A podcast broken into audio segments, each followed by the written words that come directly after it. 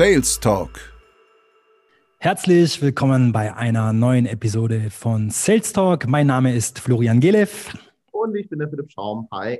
Hi, wir haben heute einen ganz besonderen Gast bei uns in der Folge und zwar ist das der Marcel Wehnert. Marcel beschäftigt sich mit den Themen Copywriting, Personal Brand Marketing und das Ganze auf Social Media.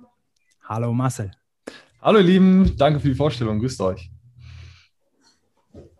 Sehr schön, sehr schön. So, ähm, da direkt jetzt äh, rein, rein. Heute wird Content produziert ohne Ende. Und zwar der liebe Marcel Mehnert ist ein absoluter Spezialist bei oder auf LinkedIn und ähm, hat sich im Prinzip darauf spezialisiert, Leuten eine schicke Positionierung zu verpassen, die zu ihnen passt.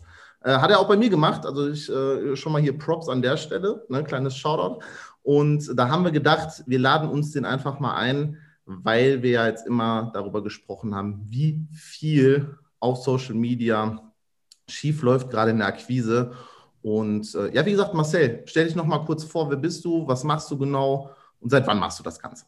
Jo, ganz heißes Thema, was du da direkt reingeworfen hast mit der Positionierung.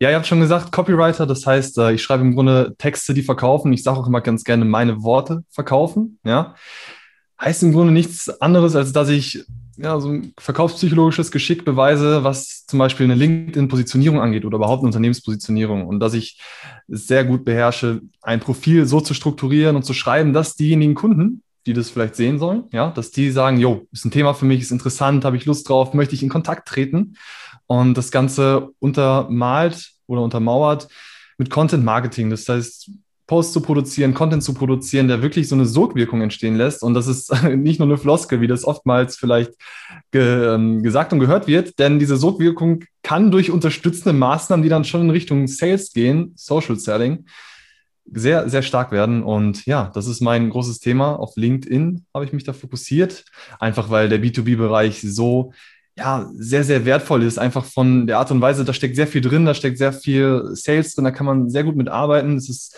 sogar auf eine gewisse Art und Weise, finde ich, einfacher als im B2C-Markt. Und ja, LinkedIn ist da die passende Plattform für. Wie lange mache ich das mit LinkedIn? Das ist noch mh, hm, gar nicht so lange, etwas mehr als ein Jahr. Und das ganze Copywriting-Thema beschäftigt mich schon seit fünf, ja, fast schon sechs Jahre jetzt. Ähm, früher im Journalismus gewesen und dann über immer mehr Marketing, immer mehr Werbung, immer mehr den Drang, Leute von A nach B zu bringen, sprich eine Conversion herzustellen, bin ich dann in dieses Copywriting-Marketing-Thema reingekommen. Und ja, LinkedIn ist mein treuer Begleiter, wo wir uns ja auch herkennen, ja. Absolut, absolut, sehr schön.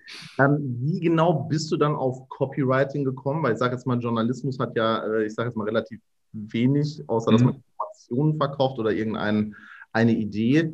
Äh, wie bist du darauf gekommen, das Ganze mhm. dann kommerziell zu machen und zu sagen, ich mache mich jetzt selbstständig in genau diesem Bereich? Ja, ja, coole Frage. Das hatte zwei Standbeine. Einmal, dass ich mich immer mehr mit diesem Thema Marketing beschäftigt habe, weil auch in der Redaktion, in der ich gearbeitet habe, ging es natürlich auch immer um die eigene PR. Es ging immer darum, na, wie können wir uns größer machen. Und da wurde ich damals ein bisschen kleiner gehalten, weil mein Chefredakteur hat mich da anscheinend an der Stelle nicht so gesehen. Ähm, und das hat mich auch ein bisschen dazu geführt, da raus wollen, ja, dass ich gesagt habe, ja, hm, so kann es nicht weitergehen, so soll es nicht bleiben. Ich möchte gerne mehr für dieses PR-Thema machen, für die Vermarktung von uns selber. Dann ging es für mich, ja, ging kein Weg dran vorbei zu sagen, ich besuche Fortbildung zu dem Thema, Seminare zu dem Thema, Marketing immer mehr angewandt. Und irgendwann hat ein Bekannter mich gefragt, hey, kennst du eigentlich schon Copywriting? Ja, ja klar kenne ich das. Das war allgegenwärtig, das Thema. Und dann meinte der, ja, guck mal, du bist doch eh nicht so glücklich bei dir in der Redaktion. Na, guck doch mal, was kann man denn da machen? Ich überlegt, ja, okay, dann viel, viel in Richtung Landingpages gedacht, Ads zu schreiben, etc. Also diesen ganz krassen, ja, Marketing und äh, hier möchte ich verkaufen ähm, Aspekt betrachtet. Und boah, ich kam dann über Direktmarketing, wo es dann wirklich darum ging, Leuten Briefe zu schreiben, E-Mails zu schreiben, die dann halt auch konvertieren, immer mehr dahin, dass Social Media ein richtig, richtig geiler Kanal ist oder überhaupt Social Media Kanäle, wo du die Leute einfach da erreichst, wo die sind und zwar auf der Couch mit dem Handy im besten Fall. Und wer fühlt sich da nicht dann äh, gut abgeholt? Und wenn ich es dann noch schaffe, ne, denjenigen auf der Couch auch so zu, mich heran, zu mir heranzuziehen, dass der wirklich denkt, boah, der möchte mir hier gar nichts verkaufen, sondern der möchte einfach mal mit mir sprechen, mit mir kommunizieren, der ist interessiert, der liefert viel. Ja, das war für mich äh, ein No-Brainer, dass ich da tiefer reingegangen bin in das Thema. Ja, aber das ist genau das, was, äh, was halt viele falsch machen, dass sie halt diese Brechstangen-Taktik machen. Ja, ne? ja. Zum Beispiel über unsere altbekannten Freunde, die Sprachmemos. Ähm, da wollen wir gar nicht zu lange drauf rumreiten, aber ähm, wie stehst du denn zu dem Thema? ähm, ja, mich hat natürlich auch schon die eine oder andere Prachtlachs-Memo erreicht. Ähm, ach, ich war schon alles. Ich war auch schon der charismatische Copywriter und ach, ich weiß gar nicht, was ich alles schon war. Wie Okay, stehe ich dazu? Ja. Ich glaube, da, du hast ja auch eine, eine Headline. Ich glaube, man sagt Headline dazu, ne? Verwandle deinen Online-Auftritt endlich zu einem Magneten für Neukunden. Und jetzt kommt es eben ohne Gurus, Werbeanzeigen und Spam-Nachrichten. Ne? Ich Ja. denke, da zielt es auch so ein bisschen auf das ab. Ja, man muss schon triggern an der Stelle, das stimmt. Und ich finde auch tatsächlich, das kann cool sein. Als Erstkontakt finde ich es aber untauglich. Hm, hm. Gibt eine Methode, wie man das dann noch gut verpacken kann, aber ich glaube, das äh, können wir später nochmal drauf eingehen, weil ähm, man muss nicht eine Sprachnachricht schicken und es funktioniert nicht, sondern man kann es auch verpacken und äh, gewisse Dinge sagen und gewisse Sachen dazu tun, aber da können wir gerne später nochmal drauf eingehen. Gerne. Ich würde sagen, das können wir gerne später nochmal machen. Jetzt wollen wir erstmal erstmal langsam einsteigen. Wir haben ja auch ein paar Fragen mitgebracht, äh, weil wir unsere Communities gefragt haben und äh, da natürlich ein paar coole rausgepickt. Marcel, würdest du anfangen? The guest first sozusagen. Yes, sehr gerne. Eine Frage, die mich auch selber direkt total berührt und bewegt hat und die ich auch sehr gerne aufgreife im Content direkt mal. Wann ist authentisch peinlich? Einfach mal so dargestellt. Ja, das ist eine gute Frage. Das ist eine gute Frage. Also ich finde, man muss sich so ein bisschen natürlich seinem Umfeld und seiner Zielgruppe anpassen, aber man, man darf sich nicht zu krass verbiegen an der Stelle. Ne? Also man sollte schon immer, keine Ahnung, ich bin jetzt zum Beispiel ein bisschen crazy ne? und äh, wenn ich das verstecken würde, absichtlich, und das wird dann irgendwann zufälligerweise in irgendeiner Situation ausbrechen, dann verschreckst du ja im Prinzip das, den scheuen Kunden, den du gerade angelockt hast. Ja? Und dann äh, flieht er in die Serengeti zurück. Ja? Ja, ich denke auch, man muss da unterscheiden zwischen authentisch sein im Business-Kontext und äh, authentisch sein außerhalb vom Business-Kontext. Cool. Ja, die Unterscheidung sehe ich auch. Du kannst auch authentisch sein, wenn du mit der Jogginghose auf dem Sofa sitzt. Würde dich aber, ich sag mal, im B2B vielleicht nicht unbedingt weiterbringen, außer das ist absolut deine Positionierung. Das ist dann auch wieder das Thema. Ne? Deine Authentizität fällt oder steigt ja auch mit dem, mit dem, wie du bist, wer du bist, was du vermarkten möchtest. Ja, also authentisch sein, finde ich, hört da auf, wo die Leute einfach nur noch irgendwie Quatsch machen. Ne, wo die einfach nur noch versuchen, irgendwie Aufmerksamkeit zu generieren und sagen, hey, ich bin doch total echt und ehrlich. Mhm. Aber wenn das zu nichts führt, dann kann dir die beste Authentiz- Authentizität auch nicht weiterhelfen. Ja, also da muss schon, da darf schon so ein gewisser Aspekt von, ich bin echt greifbar, aber es sollte auch passen. Stimmigkeit ist da so ein Wort. Mhm. Ja. Ja. Das Coole ist, eigentlich bin ich ja gegen Name-Dropping in diesem äh, Kontext hier, aber heute mache ich es einfach. Ich weiß nicht, kennt ihr zufälligerweise Jeremy Fragrance? Hm, Sagt mir was. Okay, pass auf. Ich gebe mal, mal kurz den Frame, ja. Also der hat damit angefangen, dass er, logischerweise, wie der Name sagt, hat Parfums auf YouTube reviewed, Empfehlungen rausgegeben und so weiter und so fort. Und irgendwann hat er TikTok entdeckt. War die beste Entscheidung, würde ich jetzt behaupten, weil der, ich glaube, da sehr viel verspielt hat. Der klar hat der viele Follower und sowas, ne, aber genau des, deswegen auch, weil jeder von uns weiß, dass äh, TikTok für gewisse Sachen einfach krass ist. Und aber das ist zum Beispiel dann schon wieder peinlich, wenn man dann irgendwie beispielsweise einen Tisch voll mit, weiß ich nicht, ungefähr 2.000, 3.000 Euro äh, an Parfum hat. Man will dann auf diesen Tisch springen und äh, der Tisch bricht zusammen und was weiß ich nicht, was man da für Faxen macht oder man tanzt die ganze Zeit oben ohne. Das würde ich jetzt zum Beispiel, das ist ein meiner Meinung nach Negativbeispiel, wie man es nicht macht, weil er einfach halt eine sehr große Reichweite hat und da dann einfach auch, ähm, er hat sich nun mal als Zielgruppe Leute, die sich für Parfum ähm, interessieren, rausgesucht und hat dann aber durch diese ganzen Videos logischerweise Follower gekriegt, aber dann auch wieder falsche Zielgruppe wahrscheinlich, Ja. weil das dann eher so die, ähm, jetzt kein Front oder sowas, die DM-Parfumkäufer sind, statt die, die dann mal wirklich so 200, 300 Euro für so eine Fläschchen ausgeben. Ne? Ja. Ich denke, da zielt es auch ganz in die Richtung Stimmigkeit wieder, ne? Dass da irgendwas, dass da irgendein Bruch ist zwischen, ich habe eine Zielgruppe, ich habe ein Produkt, was ich verkaufen möchte und ich bin derjenige, der das verkauft, so wenn man so an eine Personal Brand denkt, ja. dass einfach die Stimmigkeit nicht da sein sollte. Deswegen finde ich so vielleicht auch als Gedanken, um diese Frage ähm, abzurunden, dass Stimmigkeit ein sehr ja, wichtiges Wort in Bezug auf Authentizität ist. Ja, wenn es stimmt, ist es auch vielleicht authentischer. Ich wollte vielleicht zu dem Punkt noch was sagen. Ähm, authentisch sein und peinlich. Ne? In, in, also in, in dem Zusammenhang ist für mich ein bisschen schwierig, weil authentisch zu sein bedeutet ja in erster Linie, ich bin ich selber. Ne? Mhm. Und, und äh, präsentiere das, trage das so nach außen. Und äh, wo fängt es an, peinlich zu werden? Hm, es ist ein bisschen schwierig für mich in dem Kontext nachzuvollziehen, ne? weil wenn du dann übers Ziel hinaus schlägst, ist es ja schon nicht mehr authentisch, ne? wenn du zu viel machst, wenn du, wenn du mehr gibst, als du eigentlich bist. Mhm. Hm, vielleicht so ein bisschen ja. Mindset, Mindset-Frage. Wann ist es peinlich, ich selbst zu sein? Ne? Weiß nicht. Du musst halt deine, wo, wo es halt immer drauf ankommt, du musst deine Zielgruppe einfach kennen, ja. Mhm. Und wenn du, wenn du weißt, die sind halt ein bisschen crazy und so weiter, go for it. Ne? Also gerade wenn du halt auch so ein bisschen crazy bist. Mhm. Aber wenn es halt, beispielsweise, wenn du total crazy drauf bist und dann gehst du zu einem älteren Steuerberater oder sowas, das ist deine Zielgruppe und so weiter. Good luck. Ja, also wirklich, das ist jetzt so das äh, komplette äh, Gegenteil von, von diesem locker flockig und so weiter und so fort, ne? oder, oder so ältere Anwälte. Das, also wenn du das wirklich als Zielgruppe hast, dann musst du dich muss man sich so ein kleines bisschen äh, von dieser, also wenn man halt verrückt ist, von dieser Authentizitätsschiene so ein kleines mhm. bisschen lösen und dann einfach ein bisschen der Zielgruppe anpassen, weil da geht es dann, wie gesagt, auch wieder darum, B2B authentisch zu machen oder halt, wie du halt wirklich bist.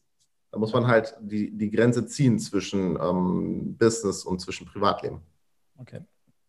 Bringt mich gerade, wenn ich nochmal rein darf, zu einer anderen Frage direkt.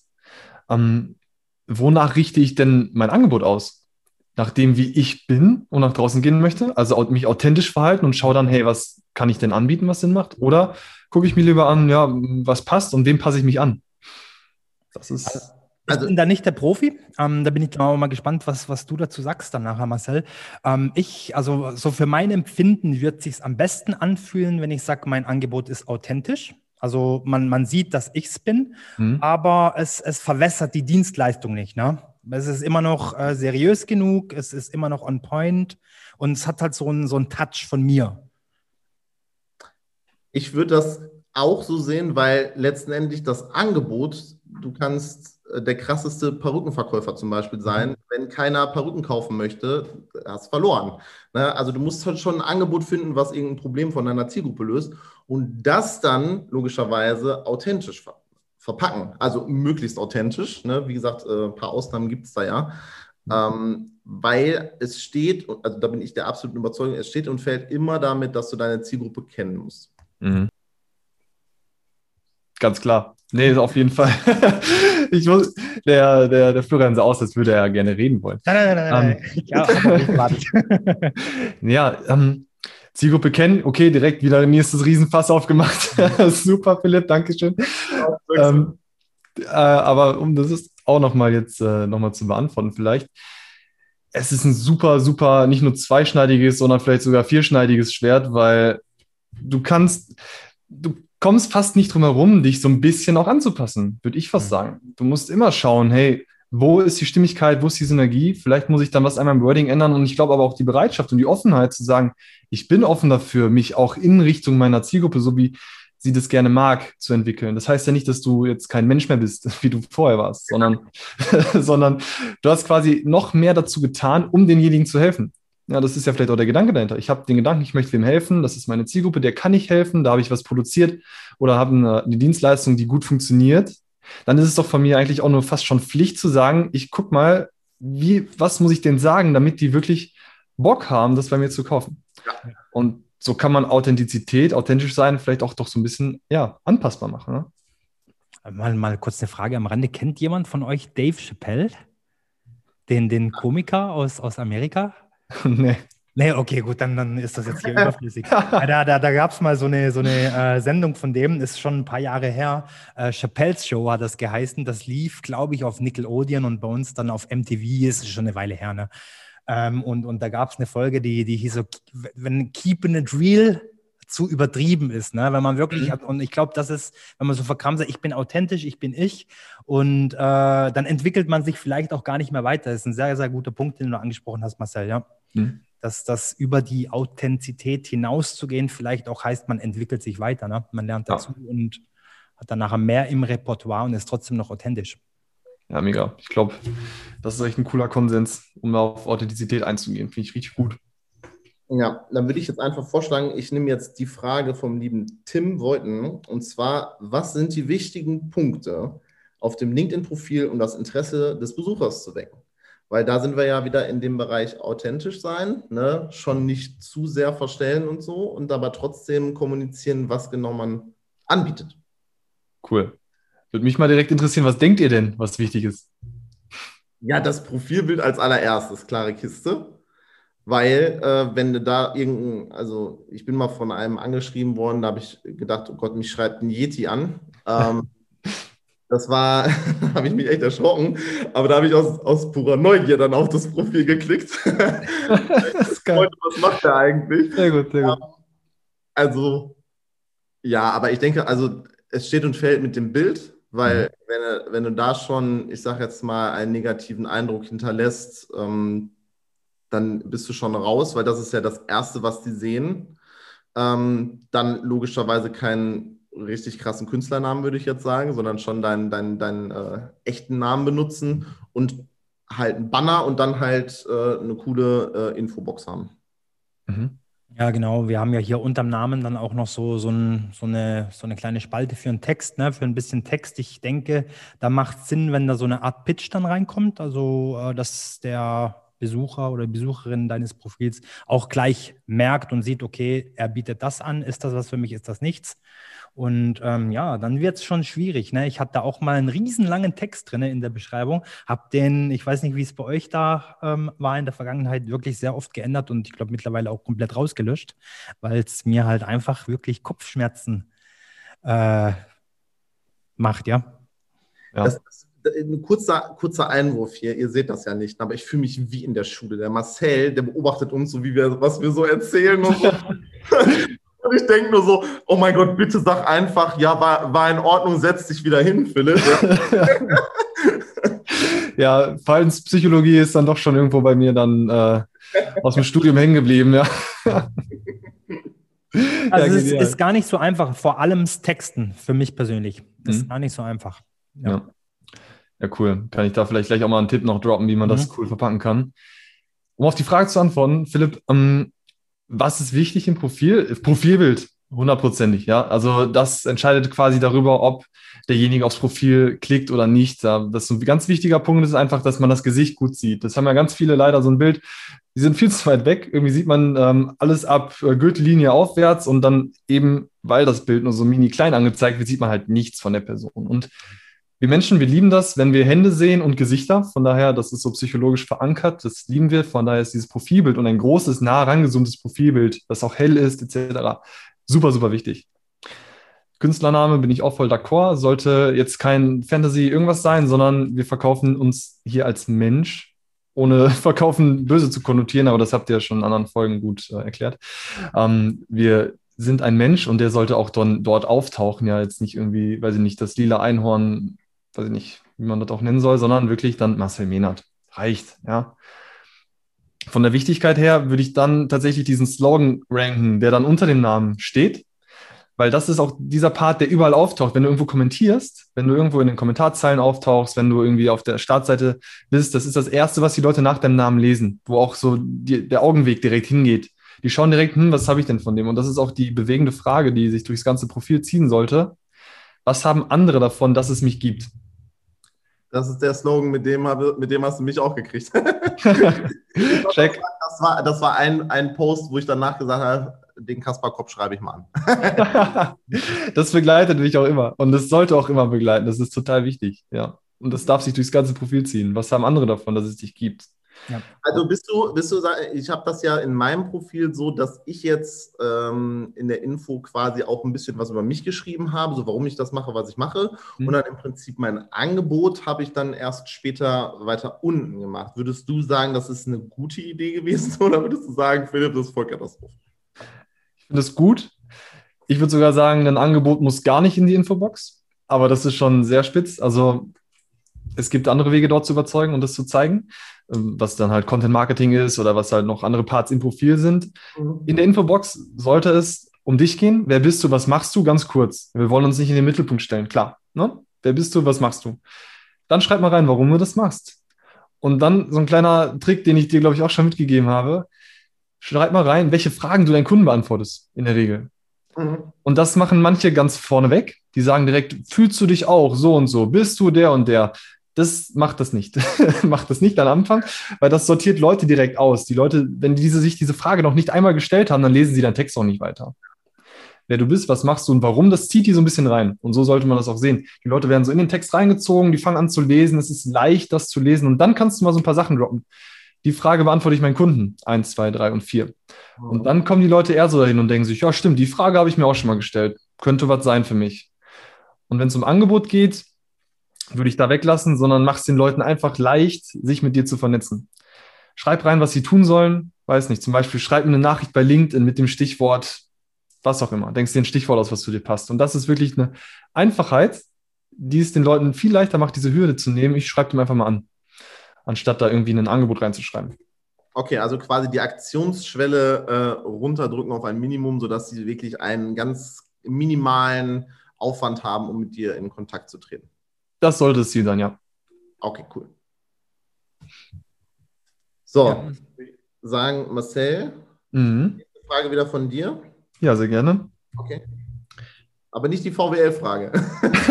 Nein, die, wird, die ist zu hoch gestochen.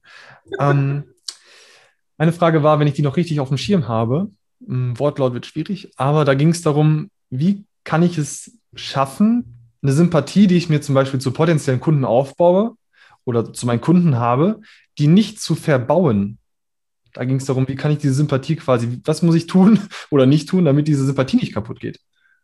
Cool, also, da habe ich tatsächlich einen ganz interessanten Beitrag jetzt, keine Werbung jetzt, äh, auf Instagram gemacht und da ging es um Kuschelcalls. Ja? Ich weiß nicht, äh, also ich glaube, Florian kennt das Ganze. Ja. Also, kennst, kennst, du Kuschelcall? Ja, ich nicht. Kennst du nicht? Was ist das denn? oh. Was ist denn ein Kuschelcall? Ist das der digitale Kaffee 2.0 oder was?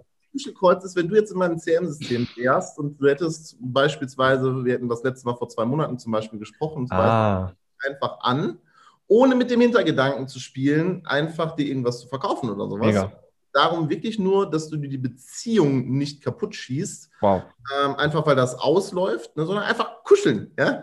Einfach ein bisschen so, hey, wie geht's dir, wie läuft's und so weiter. Ne? Und äh, auch wirklich überhaupt nicht auf diese Verkaufsschiene.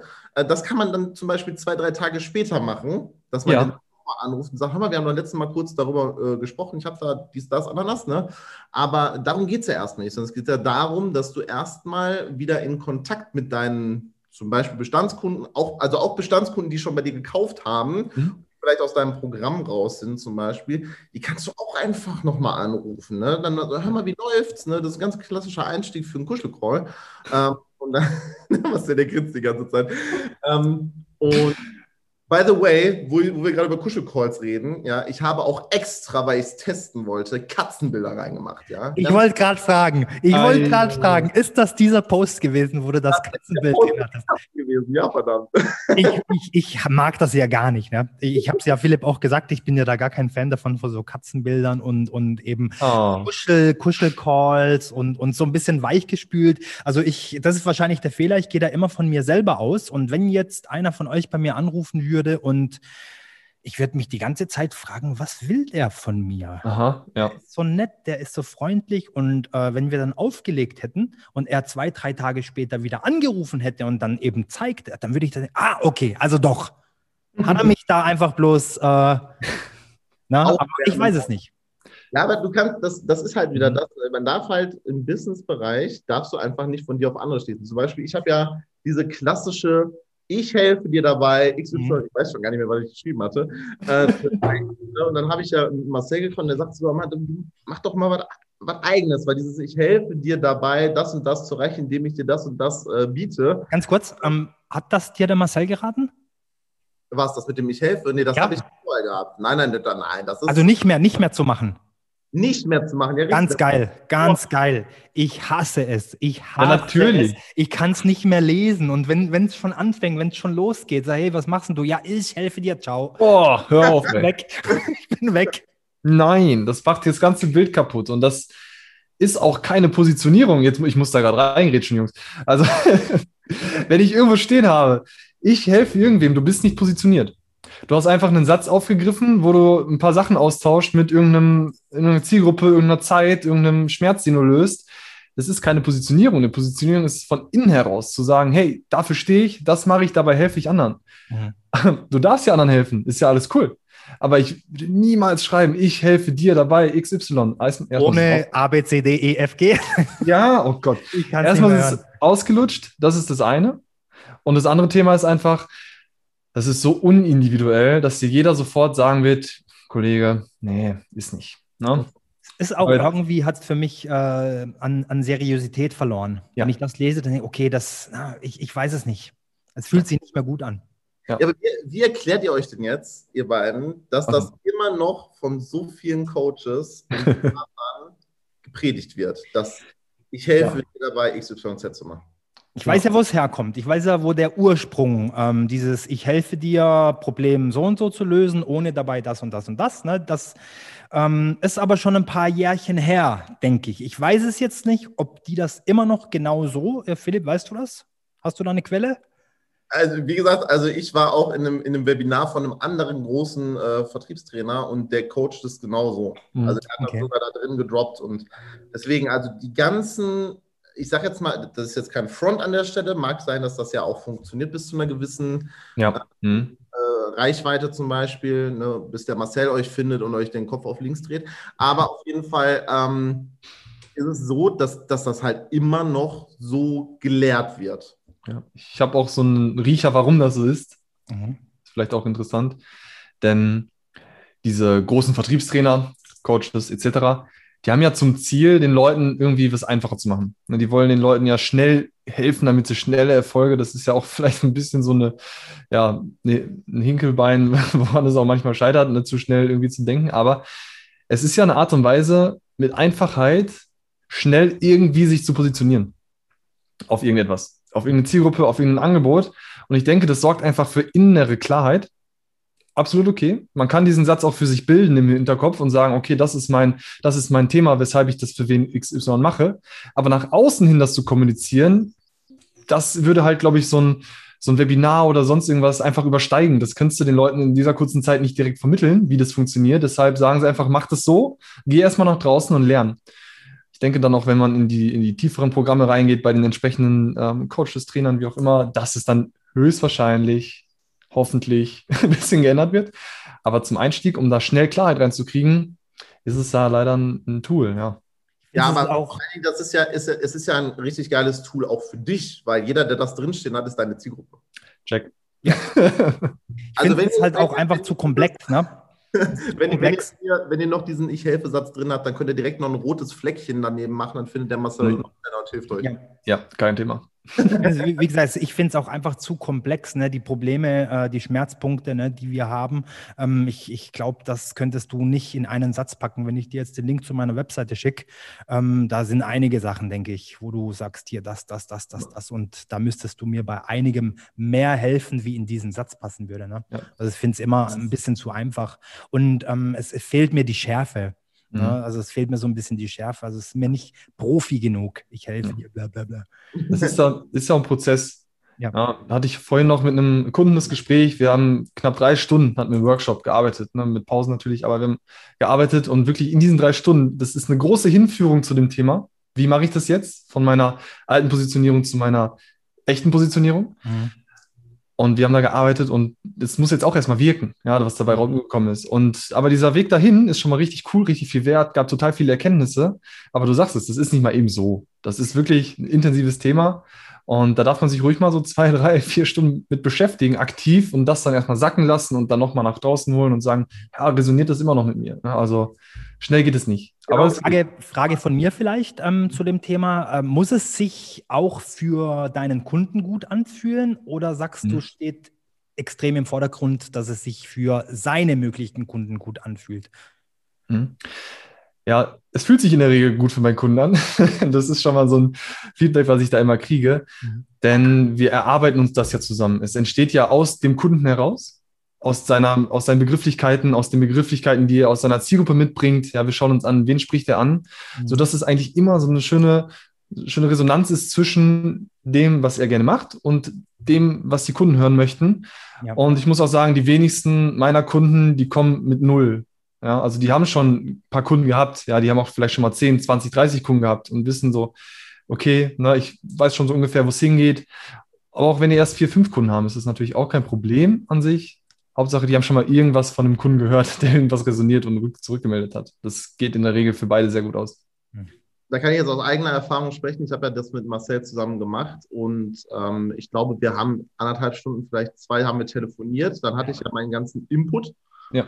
Äh, dann habe ich ja wirklich da gesessen und formuliert und dies und das und jenes und habe dir immer mal wieder zwischendurch äh, über WhatsApp dann äh, meine, meine Sätze geschickt und habe dann immer noch mal äh, vom, vom Profi quasi Feedback gekriegt, wo es vielleicht noch das ein oder andere Schräubchen gibt, an das man ein bisschen anziehen könnte.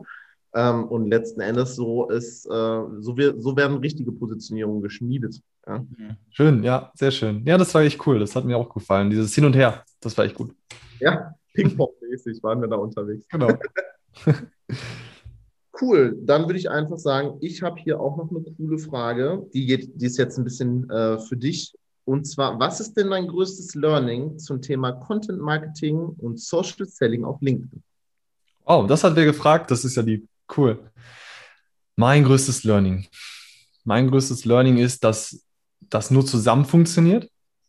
Zum einen. Social Selling ist nicht gleich Content Marketing und andersrum. Also das muss, sind beides Wege. Das ist ein sehr, sehr großes Learning, dass du Content lieferst und aber aktiv auch Social Selling betreibst. Und was man noch sagen könnte, ist, dass du auf gar keinen Fall, wenn du Content Marketing und Social Selling machst, dass dein Hintergedanke niemals so dieses Sales-Thema sein darf. Okay, das sagt er jetzt im Sales Talk. Wow, wie kommt er da drauf? Oh. Aber es ist tatsächlich so, es funktioniert sehr, sehr, sehr, sehr gut, wenn du einfach diesen Gedanken nach vorne stellst, wem möchte ich helfen und wie mache ich das? Ja, wem helfe ich? Wie kann ich da wirklich einen Mehrwert bieten? Und jeder Call, den du führst, jedes Gespräch, was du hast, jeden Content, den du baust, alles, was du tust, sollte immer darauf ausgelegt sein, einen Mehrwert dazu lassen.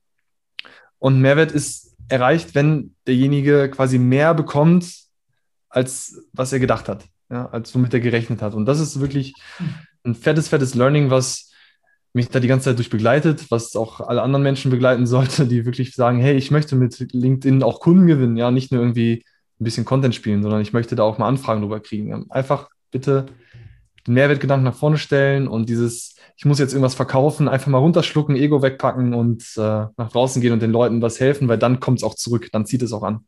Unterm Strich ist das auch aus, aus äh, meiner Sicht Sales, ne? dass du Mehrwert lieferst, dass du mehr gibst, wie cool. der Kunde erwartet. Das ist Sales für mich. Ja. Weil der kommt wieder, hundertprozentig. Boah, mächtig. Jetzt muss ich, jetzt muss ich ein bisschen äh, die Hose runterlassen und ich glaube, ich bin nicht der Einzige, der das Problem hat, weil ich denke einfach, dass wenn du sehr viel Mehrwert rausschießt, okay? Mhm. Ähm, zum Beispiel im Bereich Marketing oder meinetwegen auch Sales, okay? Dann hast du ja schon sehr viel von dem, was du auch den Leuten nochmal extra separat beibringen möchtest, wofür du ja auch bezahlt werden möchtest, letzten Endes äh, weil wir alle müssen ja unseren Kühlschrank voll machen. Ähm, aber da hat man, also ich habe das zumindest, so eine gewisse Hürde. Ich meine, ich äh, kämpfe mich da drüber, ne? ich mache das immer mal wieder und deswegen habe ich ja auch äh, mit Florian letzten Endes auch hier diesen Sales Talk gemacht, weil ich einfach äh, finde, dass das hier ja. ist so, das ist so mein Ding, weißt du? Weil ich schreibe, also klar, so Slideshows finde ich auch mega geil, ne? aber das ist so ein, so ein richtig krasser Zeitfresser eigentlich. Ähm, und hier so, so einen Talk zu machen, finde ich einfach viel angenehmer für mich. Ich weiß nicht, äh, wie würdest du jetzt jemand, der diese Hürde hat und der vielleicht jetzt noch nicht so weit ist wie, wie jetzt ich, dass, äh, dass der sagt, so, ich will mich über diese Hürde ähm, drüber kämpfen, dass ich es mhm. zulasse, ähm, natürlich nicht alles, ne, aber schon viel. Ähm, an Mehrwert zu liefern. Wie würdest du das einem Neuling erklären, dass er sich das trauen soll? Mega mächtig, mega große Frage, richtig cool. Das war ein sehr geiles Thema. Capella. ich frag mal, aber ich stelle mal noch eine Frage zurück. Wofür bezahlen die Leute dich? Ja, dass ich ein Problem löse, was sie haben. Zum Beispiel. Wie, wie läuft, also wie setzt es um? Wie passiert das? Bei mir ja eins zu eins. Ne? Also eins wir eins. Sprechen halt, wie gesagt, darüber, was das Problem ist. Und äh, dann gehe ich halt auch in die Unternehmen rein und ähm, ja, löse im Prinzip das Problem, was der Chef mir erzählt hat, was er hat. Oder ja, was cool. er denkt, was er hat, und ich sage ihm dann, welches Problem er wirklich hat. ja, sehr cool. Ich glaube, dass es da vielleicht auch einen kleinen Denkfehler gibt, ne? wenn man jetzt sagt, ähm, was ist der Mehrwert, wenn du jetzt äh, wieder hier meine, meine Bäckereibeispiele, du gehst zum Bäcker, du kaufst ein Brot mhm. und äh, ich glaube, wenn aus Philipps Sicht wäre jetzt Mehrwert, wenn da da noch ein Brötchen gratis mit reinpackt. Ne? Sag, hier hast du dein Brot, das bezahlst du, kriegst noch ein Brötchen extra. Ähm, aus meiner Sicht, er, er schneidet dir das Brot einfach noch. Ne? Das ist Mehrwert. Ja, aber es ist ja, also wenn man jetzt bei diesem Vergleich bleibt, dann äh, ist ja für mich eigentlich, hier hast du ein Brötchen und wenn dir das schmeckt, kaufst du noch mehr. In meinen Seminaren zum Beispiel, du weißt, äh, Körpersprache, Verkauf, ähm, viel Emotionen, ne? wir, wir, wir, kennen ja alle logische, emotionale Ebene und so weiter. Und ähm, wenn, wenn, wenn du an so ein typisches Seminar denkst, du gehst dahin, du sitzt da vielleicht zwei Tage, mh, hm, manchmal ist es ein bisschen langweilig. Und für mich der Mehrwert, was ich auch immer wieder dann als ähm, ähm, ähm, als Feedback zurückbekomme, ist, dass es halt echt geil war. Es hat mich emotional so getriggert. Da, ich habe dir erzählt, ne, da heulen manchmal Leute auch drauf los und, und das ist für mich so der Mehrwert. Das kostet mich selber nicht viel mehr. Ne? Ich bin da trotzdem acht Stunden, nicht neun, nicht zehn. Ne? Äh, ich ich mache das innerhalb meiner Dienstleistung, die ich sowieso erbringe. Ja. ja, aber schau, da, da, ist ja schon wieder dieser Gedankengang, ist ja mal ein mhm. anderer, weil die haben dir ja schon Geld dafür gegeben und du gibst mhm. mehr. Okay? Wovon ich rede, mhm, wenn, ja. bleib mal bei diesem Bäcker-Vergleich. Marcel hat das, ja. der, der, weiß, worauf ich hinaus will. Ne? Ja. Der, der Bäcker-Vergleich ist ja einfach der Mehrwert, den ich for free ausgebe, ist das Brötchen, was ich dir umsonst gebe. Mhm. Und wenn dir das schmeckt, hoffe ich, dass du sagst, davon hätte ich gerne fünf. Genau, darum geht's. ja, guck mal, richtige Divergenz hier. Ähm, ist ja so, wenn du was gibst, ja, die Leute werden es ja wertschätzen. Und die Leute schätzen es sehr, wenn du sehr viel gibst. Was du den Leuten natürlich nicht geben kannst, und deswegen meine Frage eingangs, ist online die irgendwie eins zu eins zu beraten. Du kannst nicht mal eben mit Content in die Firma gehen und sagen, ey, guck mal so und so und so und so. Also dieses tatsächliche Umsetzen, das wird ja dann bezahlt. Das ist auch okay. Aber vorher darf ganz viel passieren. Du darfst theoretisch dein komplettes Wissen auf die Straße legen niemand hat deine Expertise und deine Verknüpfungen im Kopf. Das können die Leute dann nicht. Ja, die Leute sehen zwar, okay, der, der hat dir was gemacht und da hat er mal was gemacht und das hat er mal so gemacht und da hat er auch mal irgendwie was gemacht. Aber diese Verknüpfung dieser vier Punkte, die kennst nur du. Mhm. Ja? Und das ist das, wofür die Leute dann Geld dalassen und wofür die Leute gerne Geld bezahlen, weil sie sagen, hey, davon, da mache ich noch viel mehr Geld mit, ja, am Ende. Und du darfst dich nicht davor schüren, wirklich alle deine kleinen Häppchen, die du hast, sagen wir einfach mal, du hast fünf Lösungen und die haben wieder, ähm, weiß ich nicht, einen Impact auf zehn verschiedene Probleme. Die kannst du alle einzeln rausdroppen in deinen Content. Alles einzeln zeigen, den Leuten wirklich sagen, okay, hier drei Tipps zu dem Bereich, hier eine Idee oder kennst du schon das Problem, etc. pp. Gibt es ja tausend Formulierungen. Mhm. Die Verknüpfung von den Dingen, um da ein großes Ganzes draus zu machen und individuell mit einem Menschen zu arbeiten, das ist das, wo am Ende die Musik drin ist und wofür die Leute dann sagen, dafür möchte ich gerne Geld bezahlen. Und nicht dafür, dass du mir jetzt äh, drei Tipps gibst, wie ich denn coolen Content erstelle. Das kannst du so machen. Einfach raus damit. Du bist der, du bist derjenige, mit der das verknüpft, ja, und nicht dein Content.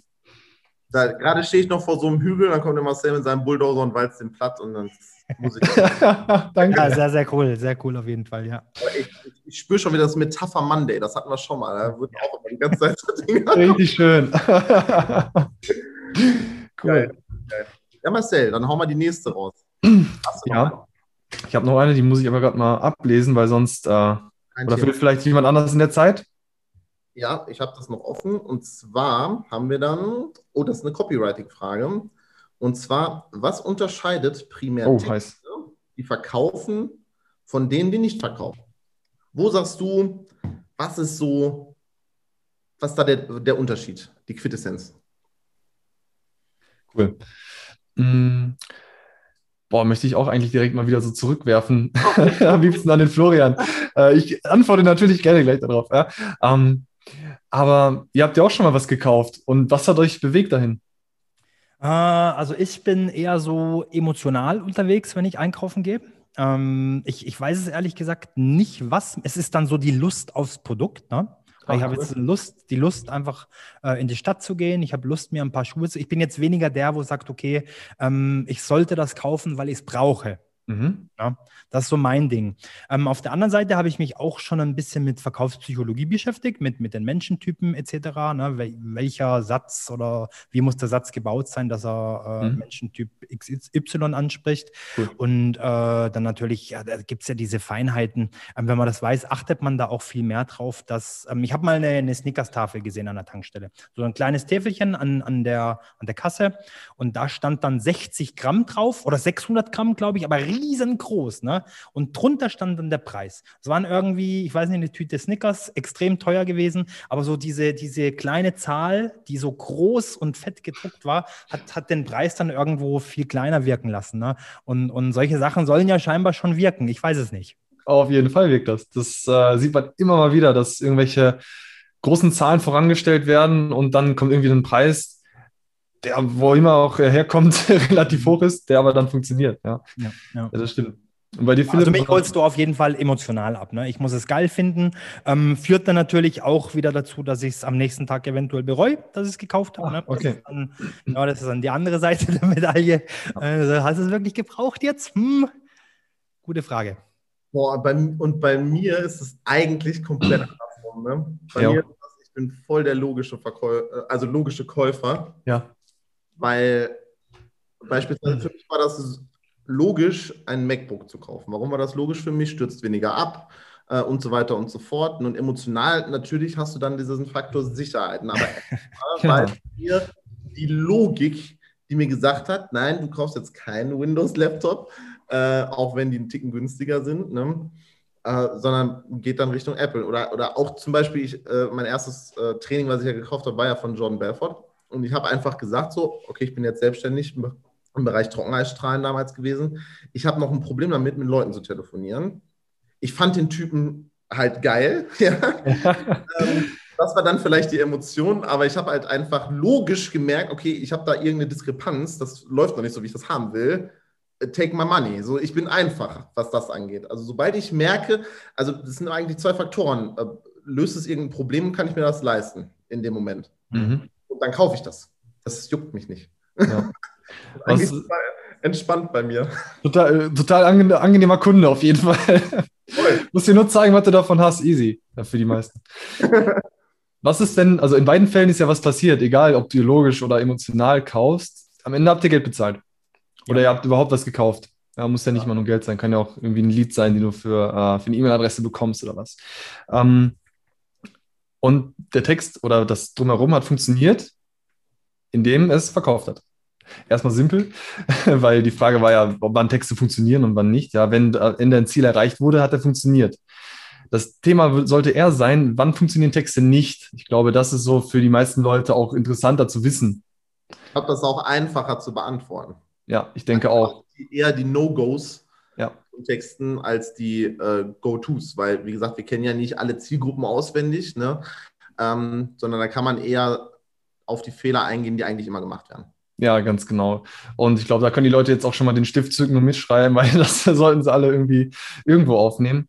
Denn größtes No-Go ist tatsächlich, ähm, dass ein Text oder eine Seite, ein Profil, eine Landingpage nicht leicht erfassbar ist. Das heißt, erfassbar, erfassbar heißt, dass ich, wenn ich da drauf schaue, überhaupt gar nicht weiß, wohin ich gucken soll als erstes. Ja, das ist auch so ein Spiel mit Design, mit Gestaltung, einfach bam ins Gesicht. Das sollte kein Blog sein, zum Beispiel. Wenn du jetzt sagst, hey, ähm, wir sprechen Leute an, die zum Beispiel auf LinkedIn was veröffentlichen möchten, Content oder ihr Profil, dann lasst einfach mal Luft. Ich sage immer luftiger schreiben. Ich glaube, das habe ich dir, Philipp, auch gesagt, ne, dass du ähm, das hast du direkt cool gemacht. Einfach den Text ein bisschen auseinanderziehen, einfach mal einen Absatz machen, ein bisschen Luft da drin lassen, sodass es leicht erfassbar ist. Hat den psychologischen Hintergrund ganz einfach. Wenn ich die Menschen leicht in diesen Text reinhole, sprich, ich mache es den einfach, den zu lesen, die ersten zwei, drei, vier Zeilen, sollten ziemlich einfach sein zu lesen, dann hat das, äh, hat das Individuum, hat der Mensch direkt das Gefühl, ach, das ist ja einfach, hier bleibe ich mal dran. Und alles, was uns dranbleiben lässt, gibt uns erstmal die Möglichkeit zu sagen, eine Emotion oder eine Logik aufzubauen, also die beiden Gründe, weshalb ihr beiden was gekauft habt.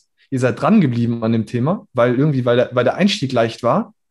Und dann könnt ihr den Leuten eine schöne Geschichte verkaufen. Ihr könnt irgendwie mit Sachen arbeiten, mit großen Zahlen, mit, ähm, hey, mit Argumenten arbeiten, etc. Aber der Einstieg sollte möglichst leicht sein und der erste Eindruck möglichst, möglichst luftig locker. Das ist schon mal ein guter Tipp, glaube ich. Sehr okay. Also du sagst halt auch, die Optik äh, muss halt passen. Optik also, ist ein Thema. Ich fasse das nochmal kurz in meinen Worten. Also kein Block, kein, festen, kein festes Bracket, wo man erschlagen wird von mhm. Text oder, oder wahrscheinlich auch, äh, je nachdem, was man halt für, zum, also wenn wir jetzt bei Landingpages einfach bleiben, ja. auch was genau als nächstes kommt. Weil es muss ja nicht zwangsläufig immer ein Text sein. Es könnte Richtig. auch ein Video sein, zum Beispiel. Zum Beispiel. Sollte immer klar sein. Also, das ist wirklich dieses Zusammenspiel aus Gestaltung und was wird wie angeordnet. Und mm, um es da auch nicht zu verrennen, es ist wirklich tatsächlich funktioniert nichts ohne einander schon wieder. Ja? Also wenn du einen, äh, eine Landingpage hast mit einem Bild, einem Video, das funktioniert in der Regel nicht ohne, das, ohne den Text und andersrum. Also das unterstreicht sich total und das sollte auch beachtet werden. Ja? Also baut keine Inhalte, wo man nur eine komplette geschriebene Seite sieht, ohne irgendwas anderes. Oder baut keine Posts, die wirklich nur ein Video haben, ohne dass dann erklärender Text bei ist. Ja, dann funktioniert es auch, wenn, die, wenn das unabhängig voneinander gemeinsam funktioniert. Ja. Ja. Gibt es denn No-Go-Wörter auch? Also wie zum Beispiel dieser, dieser Ich helfe dir Satz, ne? Mhm. Also einfach zwei, drei Wörter vielleicht, muss ich natürlich nicht alle, alle offenlegen, aber zwei, drei Wörter, wo du sagen würdest, niemals verwenden, auf gar keinen Fall, unter keinen Umständen. Cool. Da gibt es tatsächlich so ein paar Sachen, die die Klarheit oder die Einfachheit ähm, erschweren. Das sind solche Füllwörter, kennt ihr auch. Das ist auch, hier, jetzt, so, das sind alles so Wörter, die wirklich nicht nötig sind, um den Text zu verstehen. Und das bringt halt Klarheit am Ende. Und Klarheit ist wirklich Power. Ja, also wenn es klar verständlich ist, kannst du einfach deinen Text da hinlegen und schauen, was brauche ich hier eigentlich nicht an Wörtern? Welche Wörter kann ich rausstreichen und ich verstehe den Text immer noch? Und dann hast du schon richtig, richtig viel gewonnen. Und das ist tatsächlich ein Copywriting-Skill, den du immer lernst, überall, wenn es um Copywriting geht. Streich das raus, was nicht zum Verständnis gebraucht wird. Weil dann wird der Text cool und leicht und einfach. Ich habe da mal ein Buch gelesen, ich glaube von Jack Nasher ist das gewesen. Ähm, cool. Denkt, das darf man sagen. Und ich glaube, der hat da auch im Vorwort irgendwie sowas geschrieben, wenn ich wirklich nichts mehr weglassen kann. Also wenn, wenn er hier durchliest und Kontrolle macht, wenn ich nichts mehr weglassen kann, dann ist es perfekt. Ja, ganz irgendwie, genau. Das. So irgendwie was in der Art, ich krieg's nicht mehr genau zusammen, ja. Ja, ja, wie gesagt, das ist genau das Thema. Bei Design ist es so, bei Text ist es genauso. Ja, ja das Witzige ist, jetzt wo du das gerade gesagt hast, mit dem Wort jetzt wegstreichen zum Beispiel, was, wie genau stehst du denn dazu, dass sehr vieles übertreiben mit dem Thema künstlicher Verknappung? oh, ja. das ist geräuspert, Freunde. Jetzt habe ich aber mehr. ich meine, du kennst, kennst, es ja selber. Es wird bei auch vielen, äh, gerade auch wenn man jetzt Free YouTube-Content und sowas guckt, ne, so von wegen, bau dir jetzt einen perfekten Werbeslogan, ne, wie du jetzt sofort äh, 20 Kunden mehr abschließt. Ja, und jetzt Termin vereinbaren, ne? habe ich auf mhm. meiner Webseite. Ja, direkt gestrikt, Herr Gelev. Ja? Nein, so ist es ja auch nicht. Also, das, das Wörtchen jetzt, das sehe ich gar nicht so sehr in Verbindung mit künstlicher Verknappung. Also, ich finde, jetzt ja, ist halt äh, für, für ein Call to Action absolut tauglich. Weil, also, Call to Action habe ich vielleicht gleich auch noch eine coole Sache, wie man das verbessern kann, auch für die Website. Ähm, aber künstliche Verknappung im Sinne von, ähm, ey, nur 30 äh, Plätze frei oder so. Wenn nicht wirklich 30 Plätze frei sind, dann verliert das wieder, und um auf unser Anfangsthema zurückzukommen, an Authentizität. Mhm. Weil dann checkt derjenige, hey, hier sind jetzt irgendwie 50 Kunden in meinem Kurs, in meinem Webinar, der hat doch gesagt, nur 30 Plätze. Ja, wow. Ja, ganz tolle Sache, ja, du hast deine ganze Authentizität verspielt. Also deshalb. Ja, das geht gar nicht. Geht das gar nicht. Ja. Das Witzige ist, da kann ich dir sagen, das hat ein großer Vertriebstrainer, äh, hat das gemacht. Der hat nämlich äh, künstliche Verknappung gemacht, hat gesagt, pass auf, wir nehmen immer für Training XY, nennen wir das jetzt mal so, ähm, nehmen wir nur, ich glaube, 50 oder, oder 60 Leute. Mhm. Letztens hat er auf seinem Instagram-Profil gemacht und ich wusste, dass das vielleicht zwei, zwei Jährchen oder drei Jährchen äh, macht er das so. Und dann hat er auf einmal geschrieben, so von wegen, ja, schon 3500 erfolgreiche Kunden gehabt und so. Dann denkst du dir so, hm, Moment, warte mal. Du hast nur 50 Leute rein und jetzt auf einmal hast du, dann müssten das ja, dann hast du das also schon 500 Mal gelauncht. Das ist ja interessant. Wo er halt aber sagt, wenn 50 voll sind, 50 drin, ist erstmal Sense, dann macht Team XY, macht das erstmal mit denen und dann sagen die, wann es weitergeht. Und da denke ich mir so, nee, irgendwie geht die Rechnung dann nicht so ganz auf. Na Philipp, du weißt vielleicht einfach nicht, wie man skaliert. oh, oh, Buzzword-Alarm. ja, genau. Hallo? Was ist auch so ein Unwort, ne? Skalieren. Oh. Wenn du, also, ja, kommt wieder auf den Zusammenhang an, aber tatsächlich, es gibt ja wirklich so Wörter, die ähm, die, die Leute gar nicht mehr ernst nehmen. Ne? Und das ja, gehört ja. vielleicht auch dazu, ja. Ja. Aber da sind wir ja auch hängen geblieben, denn wir waren ja dabei, welche, welche Wörter, was das für Textbausteine, wir sind ein bisschen äh, abgeschwiffen, abgeschweift, ihr wisst, was ich meine. Mhm. Ähm, auf jeden Fall, was wären da denn noch so Dinger, die eigentlich immer in Texten falsch gemacht werden? Mhm. Viele Leute machen es den Lesern dann wieder schwer, indem die zum Beispiel irgendwelche Links oder sowas reinpacken, die man nicht anklicken kann. Mhm. Das ist so ein, auch so ein LinkedIn-Thema, was ich immer sehe. Die Leute packen immer ihren Kal Kalenderlink oder sonst irgendwas, äh, irgendwelche URLs von Webseiten in ihre Infotexte rein, zum Beispiel. Und du kannst sie nicht anklicken. Und dann macht es den Leuten unglaublich schwer, das rauszukopieren, dann oben wieder einzufügen, zu öffnen. Dann muss ich mich dann noch durch die Seite klicken. So, das ist halt wirklich wieder so, ein, so eine Bremse einfach. Ja? Und du kannst die Sachen besser auf dein Profil verlinken an gewissen Stellen, als das in den Text reinzupacken. Mhm. Ja. Mhm. Also da habe ich eine kurze Frage, und zwar, da, weil du ja einfach der äh, LinkedIn-Professor ähm, bist hier in der Runde. Ähm, wie siehst du das? Und zwar, es gibt ja den LinkedIn-Algorithmus, klar, den gibt es in jedem ähm, großen Social-Media-Netzwerk.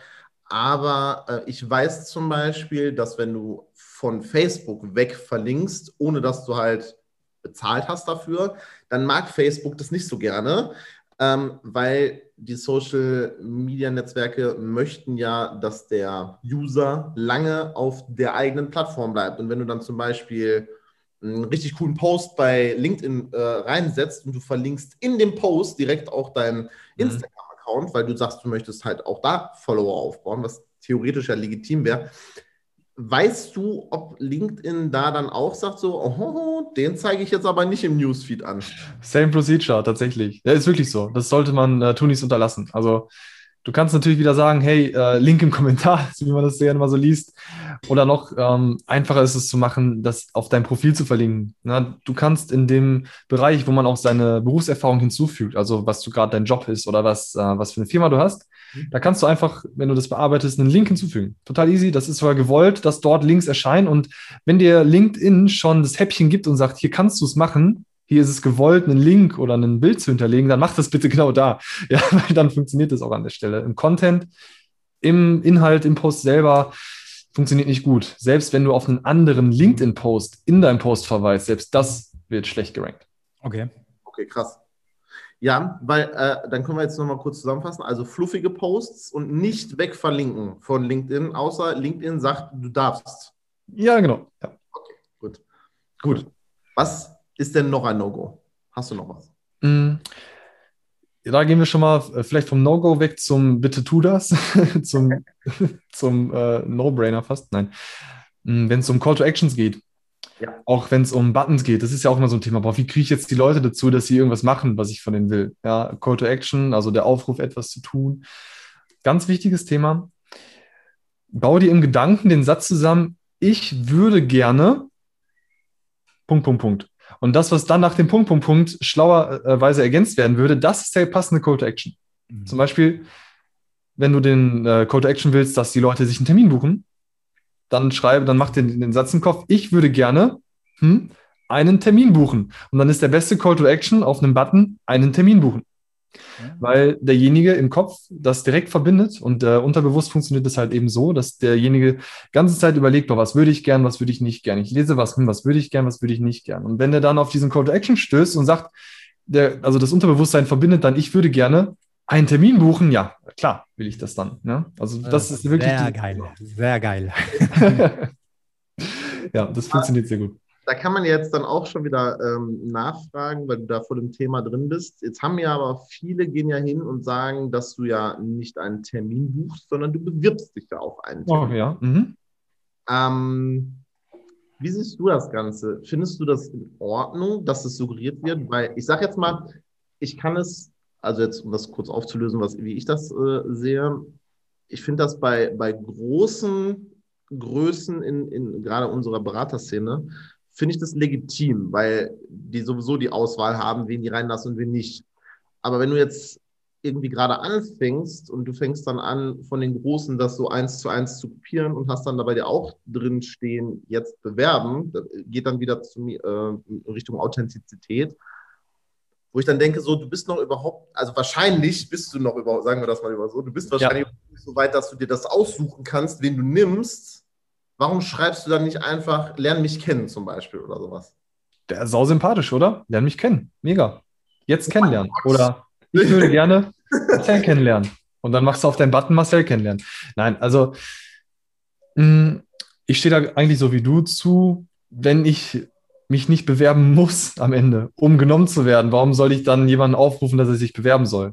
Sei doch einfach ehrlich, sei doch einfach du, ganz ehrlich. Also warum soll man sich da so verbiegen und irgendwas kopieren? Das ist schon, nicht nötig einfach. Ich weiß es nicht genau, ob die nachher, also die, die hier so äh, vorgehen und schreiben, bewirb dich, ob die nachher trotzdem alle in den Termin lassen, ne? Oder ob du, du bewirbst dich, hast dann einen, quasi einen Fragebogen, wo dann halt schon vorqualifiziert wird, ne? Weil wie du sagst, Philipp, wenn du dann eine gewisse Größe hast als Unternehmen, dann kannst du wahrscheinlich tatsächlich nicht mehr alle durchkommen lassen, ne? Dann ist dein Kalender voll und du hast vielleicht 80, 90 Prozent Leute drin, die dein Produkt nicht brauchen und die es nicht leisten können und so weiter.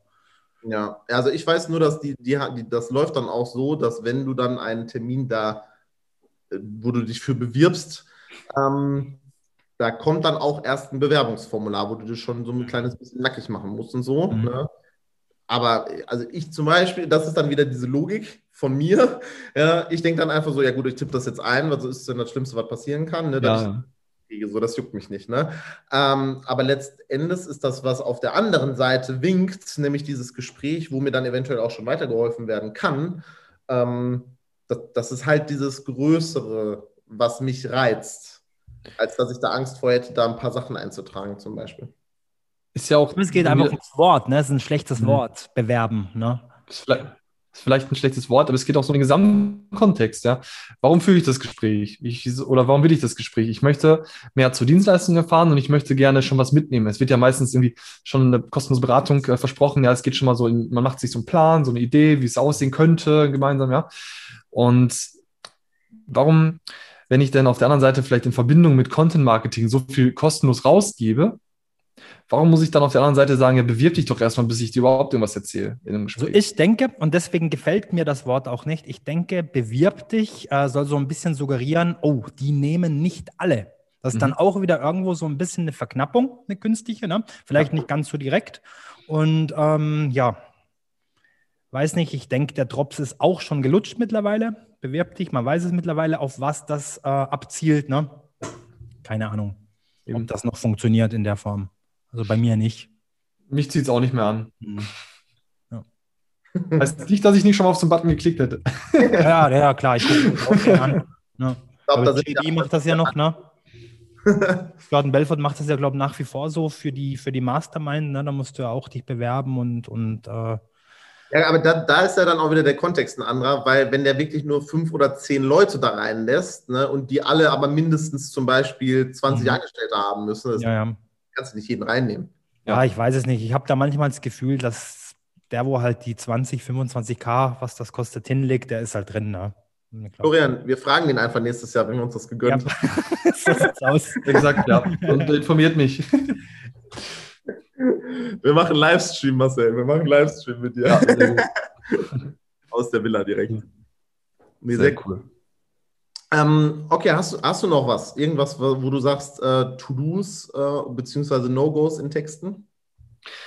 Hm, ich glaube, alles weitere wird tatsächlich den Rahmen so ein bisschen sprengen. Was die Leute auf jeden Fall mitnehmen sollten, ist wirklich diese, mach es den Leuten einfach, mach es denen klar, ja. Verlink nicht äh, irgendwo hin, wo du nicht hin verlinken darfst.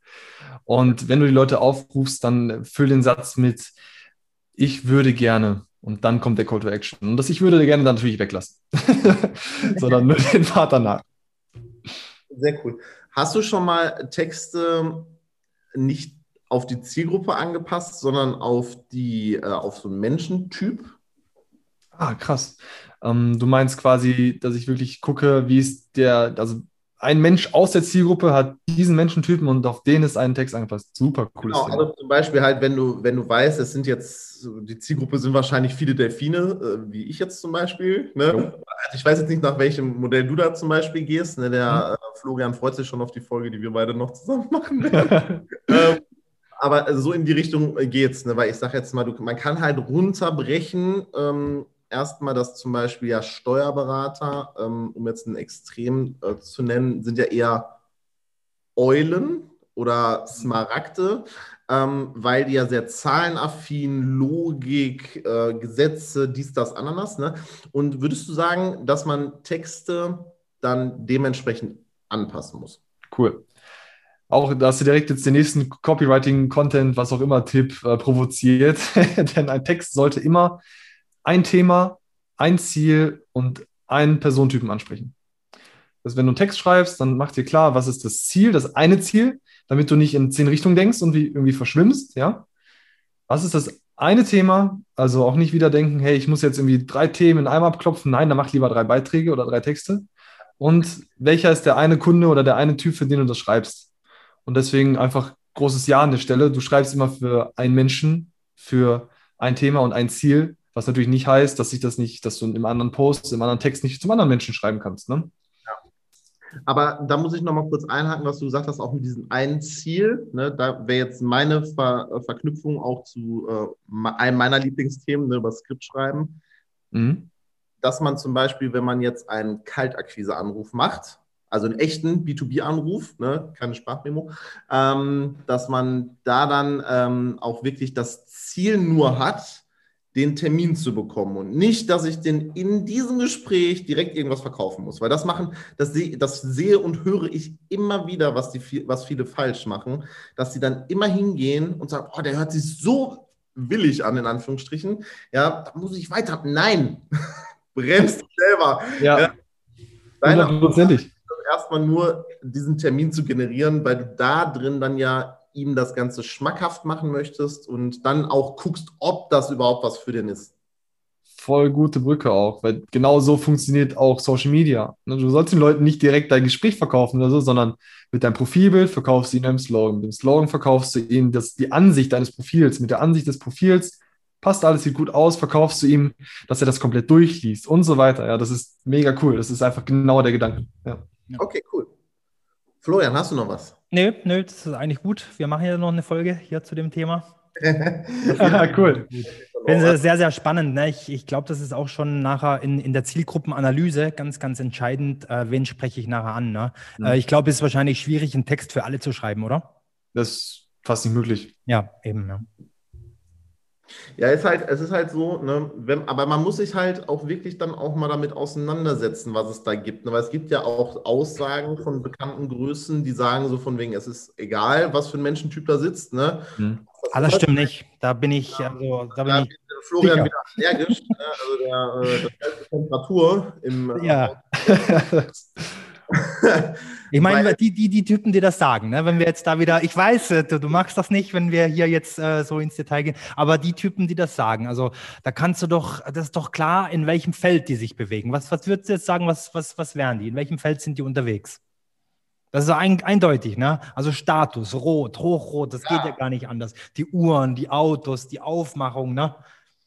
Einfach stringent dieses, mir ist es egal, ich Kopf durch Wand, Kopf, ja. Und glaubst du, die könntest du mit so einer grünen Sprache, mit so einer familiären Sprache erreichen? No way. Ja. Geht nicht. Das ist totaler Quatsch, was die da von sich gegeben haben. Also, ja. Das ja. funktioniert nicht. Aber da, da, wusste ich, dass das den Florian triggert. Deswegen, wir müssen diese Folge machen, weil der ohne Flachs, der kann nicht ruhig schlafen, der Junge. Nein. Wochenlang schon. Das seht ihr gar nicht. Das ist einfach, weil er dieser Folge entgegenflammt. Ja? Nein. Marcel, hast du denn noch was, äh, worüber du sprechen möchtest heute? Boah, das ist eine coole Frage. Ich habe ähm, mir schon auch überlegt, wie kann man denn diesen Sales-Aspekt noch mehr reinbringen? Und dann hatte mich ein, äh, ein Kommentar erreicht bei LinkedIn, den ich noch gerne reinbringen möchte. Mhm. Und zwar hat das, ähm, hat das die Sabine Rösler geschrieben. Ich muss das ja mal ablesen hier, weil das ein bisschen länger ist, weil sie da ja, eine Faszination hinter sieht. Ich, ich zitiere das mal. Wenn Sales, Marketing und Vertrieb schon in der Phase von Sales, Marketing und Vertrieb zum Kunden nutzen wird. Vielleicht mal kurz wirken lassen. Mhm. Finde ich total gut, aber spiele ich auch erst gerne mal an euch. Ne, die Nummer zieht jetzt nicht, jetzt musst du anfangen. ich muss ganz ehrlich sagen, ich, ich, äh, also ich bin jetzt nicht auf den Kopf gefallen, ja, aber ich verstehe noch nicht so die ganze die Kernaussage, was sie damit. Ich glaube, ich verstehe es, ich verstehe es. Ähm, ja, du verkaufst ja was, du hast dann nachher ein, ein Endprodukt, wenn wir jetzt klassisch denken. Ne? Du, mhm. du verkaufst etwas, der Kunde mhm. bekommt das, was er kauft. Ne? Ähm, und, und ich glaube, sie spielt so ein bisschen drauf an, ähm, der Weg dorthin ne, zum fertigen Produkt. Ähm, in, innerhalb dieses Weges den maximalen Mehrwert eben auch noch an den Kunden mitzugeben. Ich glaube, das meint sie, also so verstehe ich zumindest. Also, also quasi so die Customer Journey. Ja. Customer Journey, ja, das ist ein gutes Wort, ja. Ja, Customer Journey kann man das, da, glaube ich, gut benutzen. Ne? Ja, dann, dann, weiß ich auch, worum es geht. ja, cool. Ja, es ist. Das, ja. das, sehe ich, das sehe ich schon so, ne? Weil das machen halt auch viele nicht richtig, ne? dass es halt, wie du, es, es fängt ja bei den Texten an, wie du gesagt hast, ne? keep it simple, so, ne? Und wenn du es da schon dem Kunden zu schwer machst, da irgendwie, dann, ist, dann fängt diese, das ist wie, wenn du am Flughafen stehst und da ist dein Koffer vergessen. Da hast du direkt so, oh nee, scheiße, jetzt muss ich nochmal zurückfahren oder jetzt muss ich es nachschicken lassen, dies, das, ne? Weil es heißt ja Customer Journey, ja. Es ist, es ist halt, in dem Moment ist es halt eine Persönlichkeitsentwicklungsreise, jetzt mhm. zum Beispiel jetzt, wenn man jetzt bei Florian oder mir irgendwas ähm, sich gönnt. Ähm, aber dann, man muss das halt so, man muss das schön machen. Weißt du, es ist deine Aufgabe, nicht nur zu sagen, so, okay, ich muss dem äh, Skript schreiben, Tonalität und so weiter beibringen, sondern ich muss ihm das halt auch so beibringen oder den Aufenthalt in meinem Hause äh, so schön machen, dass er halt auch sagt, so, das ist ein richtiges Happening, wenn ich da in den äh, Call reingehe. Ja. Und das sollte sich auch deswegen auch diese Phasen, was ihr sagt, Sales, Marketing, Vertrieb, immer wieder finden. Immer, die ganze Zeit. Nicht einfach nur, hey, ähm, mein Marketing ist total blumig, ähm, bei meinem Sales kloppe ich dir aber schön meine Fakten um Ohren so und äh, kauf auf jeden Fall und ich drücke dich da rein.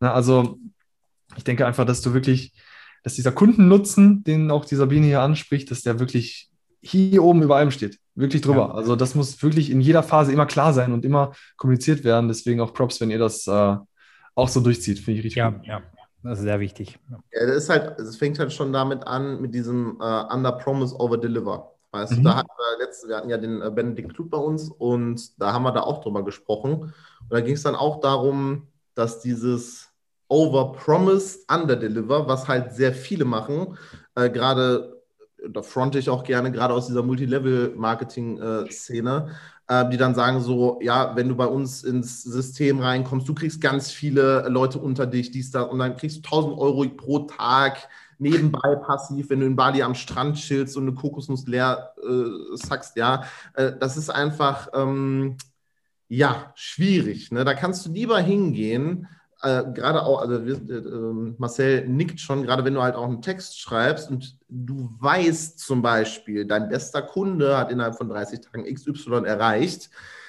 dann machst du diese Zeitspanne trotzdem etwas größer zum Beispiel, yes. ja. weil wenn jetzt der neue Kunde im Prinzip bei dir kauft und der erreicht das dann nach 30 Tagen, du hattest aber im Text zum Beispiel 50 Tage geschrieben, dann denkt ihr so, oh mein Gott, ist das krass. aber in dem Text schreibst, äh, innerhalb von 20 Tagen und der ist dann am 22. Tag, da geht die Laune in den Keller. Mhm. Dann kommt die Reue hoch, ja. Übrigens ein sehr gutes Beispiel hier mit dem äh, Multilevel-Marketing. Da fällt ja immer wieder das Wort Sponsoring, ne? Wir sponsoren dies und das und jenes. Und wenn du da anfängst im Multilevel-Marketing, dann hast du quasi einen über dir. Das, das ist ja hinlänglich bekannt. Ne? Und das ist dein Sponsor. Und für mich heißt Sponsoring, ich bekomme etwas. Ne? Ja. Und ich muss nichts dafür bezahlen. Ne? Also in der Regel. Und äh, das ist halt, das, ich, ich lese das auch ganz oft in den Kommentaren, dass man dann davon schreibt, äh, warum Sponsoring, wenn ich jetzt erstmal einkaufen muss? Ne? Ja. Also schlechtes Wording. Schlechtes Wording, das wollte ich gerade sagen. Es ist tatsächlich, die verkaufen da was anderes, als was sie tatsächlich verkaufen. Ne? Ja, ja. Oder sie definieren das vielleicht einfach ganz anders. Ne? Wir ja. haben ja ganz viele Märkte mittlerweile, die sich so ein bisschen in einer eigenen Bubble ja, ja, sicher. bewegen. Ja. ja. Cool. Ja. Ähm, haben wir noch ein Thema oder sind wir soweit durch? Ich glaube, ich habe noch eine Frage gefunden. Ich weiß nicht, ob die schon dran war. Wie optimiere ich den Medienmix, um maximale Reichweite bei gleich, äh, kleinsten Kosten zu erreichen? Also oh. möglichst viel Income für möglichst wenig Geld. Das ist ja so eine. Das ist ja, dünnes, dünnes Thema, dünnes Eis ja. auch. Schwierig, weil wer nicht bereit ist zu investieren, wer soll dann in dich investieren? So. Genau, genau. Passiert halt nicht. Genau so. ja. Medienmix ist auch ein schwieriges Thema, weil wenn du vielleicht noch Anfang oder Mitte bist, sag ich mal, und nicht schon äh, in dem Endzustand, wo du gerne sein möchtest, dann ist es nicht, sag ich mal, an der Zeit, alle Kanäle zu bespielen, die es gibt, mhm. Ja, sondern fokussiere dich mal auf zwei, vielleicht drei maximal. Ja, am Anfang sogar ein bisschen nur auf einen. Und ähm, viel Reichweite zu kriegen, ist auch nicht immer genau das, was, was alle wollen oder was alle kriegen oder was Sinn macht. Ja, was bringt mir eine ganze Reichweite von Leuten? Meine Posts werden von 10.000, 15.000 Leuten gesehen, wenn davon keiner kaufen würde mhm. oder sich keiner nicht mal einer eintragen würde. Dann habe ich die beste Reichweite, aber kommt zu nichts zustande. Also mh, hm, schwierig, das jetzt in Verbindung zu setzen. Tatsächlich. Ja, ja. Andere Faktoren. Ja, aber ich bin da auch absolut der Meinung, wenn es wenig kostet, ist es meistens halt auch ja, wenig wert. Ja. Ja, aber wenn wir Medienmix vielleicht nochmal kurz aufgreifen, würdest du auf Instagram zum gleichen Thema einen anderen Text schreiben wie auf LinkedIn? Krass, das fragen mich so viele Leute tatsächlich. Gut, gut dass du das nochmal aufgreifst, weil ja, ganz klar. Ja. Die Art und Weise, wie ich mich auf Instagram aufhalte, ist ja mal eine ganz andere als bei LinkedIn. Und ist eh die Frage, ne, wen spreche ich an? Finde ich die Leute überhaupt auf allen Plattformen? Ja, das ist ja auch ein, auch ein Thema. Ne? Also LinkedIn ja, ist ja sehr, sehr spezifisch und die Verweildauer und der Sinn dahinter sind ein ganz anderer. Bei LinkedIn, Business, ich möchte mich vernetzen, mein Netzwerk ausbauen, mich auch weiterbilden, Instagram, ich scroll mal ein bisschen durch und guck mal, ob ich äh, irgendwie was finde, was mich begeistert, was jetzt vielleicht mein Urlaub angeht oder so. Ne? Also ganz anderes Behavior, ganz andere Art und Weise, mit der ich schon da reingehe und demnach auch andere Texte. Also wirklich darauf achten, wo bin ich, für wen und welches Ziel hat das. Ja? Point, sehr gut, ja. Also äh, bei Instagram dann wahrscheinlich auch ein bisschen mehr mit diesen Emojis und so weiter arbeiten, ähm, so von wegen äh, Absätze und dann mal einen fröhlichen Smiley oder No-Go-Smiley oder was weiß ich nicht was. Äh, ich glaube, das ist bei LinkedIn jetzt nicht so angesehen. Ist tatsächlich noch nicht so angesehen. Ich versuche da so ein bisschen durchzubrechen. ich hau da mal immer wieder was rein an Smileys, auch in den Kommentaren etc. Das äh, schlägt sich auch schon so langsam nieder in der Community, dass es dann doch funktioniert. Hm? Voll der Rebell. Ja, voll der Rebell. Muss ja auch was anderes machen ja. als alle. Ne? Und das funktioniert tatsächlich also nicht so gut, wenn du jetzt zum Beispiel mal bei deinen LinkedIn-Beiträgen ähm, die analysieren lässt von so einem Programm, da gibt es verschiedene Programme für, dann zeigen die dir immer, welche Smileys du benutzt hast und was es mit deinem Ranking gemacht hat. Oh. Und ganz oft ist es nicht gut fürs Ranking. Also, dass da wirklich sagen, hey, du hast hier einen männlichen Smiley benutzt oder irgendwie einen Daumen hoch und das hat so und so viel Reichweite gekostet. Also wirklich ja, das ist schon noch schade, aber kann sich auch ändern. Ne? Das ist ja spannend. Aber da muss ich jetzt, das schon Fact. einmal noch kurz einhaken. Und zwar, das ist jetzt ein Monat her oder sowas. Da hat auch ein größerer äh, LinkedIner, ich weiß gar nicht, wie das heißt, ähm, äh, der hat äh, einen coolen Post gemacht. Es ging um Tonalität und ähm, der hatte dann als, ähm, der hatte dann zwei Beispiele. Einmal, irgendwas auf jeden Fall, da war eine, eine, eine weiße Frau abgebildet und auf dem nächsten stand Late Night FM Stimme und das war ein, ähm, war halt ein farbiger mit einer schönen Gitarre. Es waren also keine verwerflichen Bilder. Mhm. Und dann ist der in den äh, Kommentaren echt auseinandergenommen worden, warum denn bei dem einen Bild das eine weiße gewesen ist, bei dem anderen ist es ein schwarzer gewesen. Und oh das war aber wirklich überhaupt nichts Schlimmes. Und da denke ich mir nur so, Leute, wenn ich jetzt schon überlegen muss, wenn ich Content, also wirklich auch Mehrwert-Content, wie wir ja. heute gelernt haben, raushaue, dann hört auf, das auseinander zu klamüsern, nur weil da jetzt dann eine weiße und, und ein schwarzer in äh, vielleicht einem dir, also es war halt überhaupt nichts Schlimmes, so, weißt du?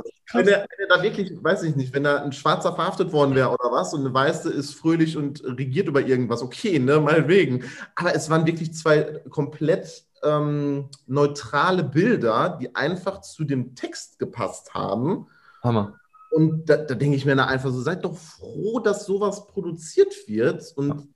seid doch dankbar dafür, wenn man das schon macht und hört auf, dann irgendwelche Kleinigkeiten daraus zu ziehen, nur weil ihr jetzt gerade ähm, auf so einem Feministentrip oder sowas seid. Shitstorm kommt wieder. Oh, jetzt hat er es gezündet. Ach. Ja, aber ganz ehrlich, die hat sich, ich, ich kann das Ich habe ja am Anfang gedacht, ich werde derjenige sein, der hier die. Aber das ist der Philipp. Ich bin letztens sowieso gefragt worden, so von mir, Philipp, warum bist du so zahm in dem Podcast? Und direkt umgewickelt, hier umgedreht. direkt, direkt. Nein, aber es geht ja, es ging jetzt einfach darum, da- ich kann, jetzt, ich kann das auch gerne, ich schicke dir das mal nachher. Ich glaube, ich habe das sogar screenshottet, weil ich das Ja. so lächerlich fand. Ähm, damit du siehst, was, was für einen Hass diese, diese Frau hatte, dass diese beiden Bilder genommen worden sind. Krass. Ja, aber also, sowas gibt es halt ab und zu, ne, dass du da Ja. irgendjemanden hast, der da halt komplett reinscheißt. Ne? Sorry. Ich wurde auch schon mal absolut durchgelassen bei einem Post, der falsch verstanden wurde, vielleicht, oder den ich vielleicht auch falsch vermittelt habe. Das passiert, ja. Und dann hängen die Leute sich natürlich richtig drauf aus. Super für deine Reichweite, aber nicht so gut für dein Selbstbild. Ähm, es passiert. Ich muss aber sagen, tatsächlich, um den Leuten jetzt hier nicht irgendwie Angst zu machen, die das hören, LinkedIn ist eine wirklich sehr liebe und harmonische Plattform, auf der man sehr viel erreichen kann. Ja. Und dass es mal immer so Ausreißer gibt, wo die Leute sagen, boah, das triggert mich jetzt auf eine andere Art und Weise, da reicht ja schon der erste Kommentar in die Richtung und schon entwickelt sich das wie so ein Lauffeuer in alle, also dass dann alle sagen, boah, was ist hier los? Ja, wenn Mhm. einer nur was andeutet. Und das habe ich tatsächlich auch schon ein paar Mal gehabt, dass einer anfängt, irgendwas zu posten. Mittlerweile ist die Community relativ stark und wehrt sich dann dagegen und sagt, nee, so meint der Marcel das nicht, ja. Aber wenn du diese Community noch nicht hast, dann reicht manchmal schon ein Kommentar, der sagt, boah, aber das sollte niemand abschrecken, weil das ist gar nicht, gar nicht, gar nicht, gar nicht der Großteil bei LinkedIn, gar nicht. Ich würde einfach auch sagen, das ist ein total schönes Schlusswort jetzt gewesen. Also wir fassen noch mal kurz zusammen. Schreibt fluffig, seid, seid dankbar und hört unsere ganzen Folgen an und folgt uns allen auf den sozialen äh, Netzwerken. Wir freuen uns auf euch und wir hören uns in einer nächsten Folge. Vielen lieben Dank, Marcel, dass du heute da warst und uns Ich danke euch. viel Input hier versorgt hast. Ähm, Und wie gesagt, wir bleiben sowieso in Kontakt. Ähm, Und dann sage ich einfach mal bis nächstes Mal. Ciao, ciao. Ciao. Danke euch. Tschüss.